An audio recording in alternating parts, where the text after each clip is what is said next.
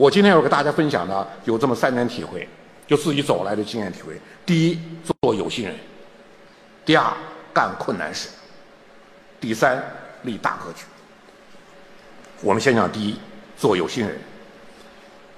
为什么要做有心人？因为生活变化太快了，因为世界变化太快了，因为知识过时太快了。唯有有心，才能让你持续学习、持续积累、持续追赶。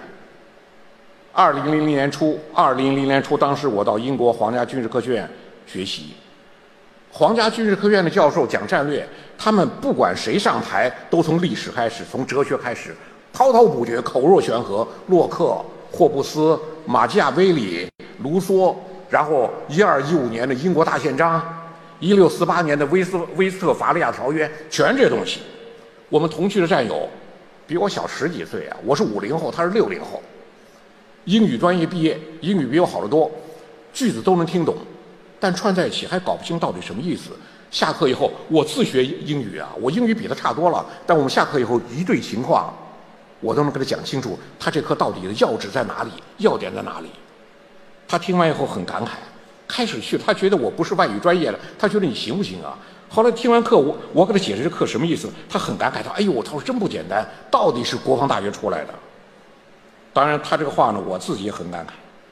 整整二十年前，我二零零零年在英国皇家军事科学院学习，一九八零年在军区通讯团当无线技师，在那个冬天寒风冷冽，屋子根本都遮窗户都护不住。早上醒来，脸盆里毛巾冻得梆梆硬的这个宿舍内，我把一本西方哲学史简编全部啃透，划得密密麻麻，红笔、蓝笔、铅笔，记了大量的笔记。我完全想不到。二十年前的积累，成为二十年后在英国皇家军事科学院学习的基础。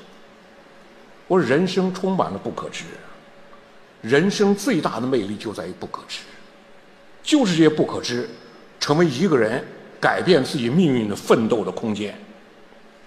我们常说了一句话，叫“学到用时方恨少”。我说，关键看是不是有心。如果无心，坐在宽敞明亮的教室里，不一定能学得进去；如果有心，风餐露宿的场所，照样是很好的学习天地。我在基层连队十二年，没有比别人更好的条件。之所以能多看一些书，多做些笔记，回想起来很简单，就是利用了别人看电视的时间、聊天的时间、打牌的时间。我们讲社会有种种不平等，但是唯时间对每个人一律平等。对这个平等资源的不同运用。拉开了人与人之间的差距。我们人人皆知知识有限，人人皆知人人皆知知识无限的，人人皆知学习的重要，但我们人人也都看到了松懈的普遍。所以我们讲学习自学，不但积累知识，而且积累精神，磨练品格。知识积累、精神积累，在过程中相辅相成，绝不简单是个智力知知识的问题。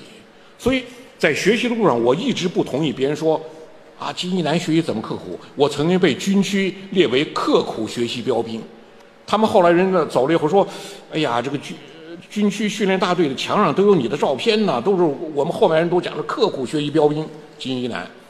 后来我其实不同意这说法，我一直不同意别人说工作怎么吃苦，学习怎么刻苦，因为我从工作和学习中感到了从来都是欢愉。而不是苦难。我十分同意一句话：人不是产生灵感才去工作的，而在工作过程中产生灵感。就是你不是产生灵感才去学习，是学习过程中产生灵感。只有真正感觉到的事物，你最后才能深刻的认识它。今天拥有学习力，才拥有这个时代的终极竞争力。没有最好成功者。我说我们怎么成功的？我们没有起跑线，我们甚至就起跑线说我满盘皆输。所以我觉得今天一个是做有心人，就是学习；第二，我自己体会就干困难事，一定要做难事。我经常讲，做难事必有所得。为什么要干困难事？为什么干困难事就自找苦吃啊？你为什么要干困难事？我说就一条，为了克服平淡。平淡是磨灭理想的一把钝刀。人们常说成功毁人，因为成功带来骄傲与自满，让人松懈；人们也说失败毁人，因为失败导致推丧和自弃。这一说法有一定道理，但却忽略一个基本事实：成功与失败只占一个人生命的百分之一都不到。人的生命百分之九十九组成是平淡。每天同一时班、同样时时时间上班，同样时间下班，干同样的工作。看同样的报纸，写同样的文章，准备同样的课程，即使一块棱角分明的石头，也会在时间长河的打磨之中被平淡冲刷成一块鹅卵石，四面流光。所以说，对大多数人来说，生活中最大的杀手，既不是耀眼的成功，也不是痛心的失败，而是悄无声息的平淡。平淡最杀灭人的志向。在平淡之中，短促的生命也显得漫长，宝贵的时间也好像取之不尽、用之不竭。怎么打发它？我想，尤其对我们今天在座的，包括我自己，我们都没有优势起跑线，想有所作为，必须着力克服平淡。这叫敢做难事，敢做自己没有做过的事，敢于舍弃轻车熟路，敢于打打破自我形成的固定节律，敢于把自己逼上墙角。只有这样，才能把自己，才能够把自己从习惯和环境营造的惰性中解脱出来。平淡产给你产生极大的惰性。二零零一年，我当时给国防大学开设战略班，就我们最高层次的班，就是少将准备提中将的这个班，叫战略班。开设一门新课——国际冲突与危机处理。这是我在英国皇家军事科学院学学习回来一个很大的体会，就在国防大学开设新课——国际冲突危机处理。结果讲课前三天发生中美撞击事件，二零零一四月一号撞击，我是四月四号的课。如果按照准备好的教案讲课，保险省事，但要把刚刚发生的事件引入教案，无疑风险很大。我当时几乎不加思索，选定后者，就分析冲突，冲突改变教案。我当时就两点体会：第一，如果我们的理论不与实践结合，永远在那里。在那里空对空，你就没有生命力。第二，不主动把自己逼向墙角，形势也会把你逼向墙角。刚刚发生中美撞击事件，你在讲国际冲突危机处理，那学员肯定要问啊，你该怎么回答？所以说，当时数月准备已经准备完毕的教案，三天内重新调整，过程的艰辛在这儿不用赘述。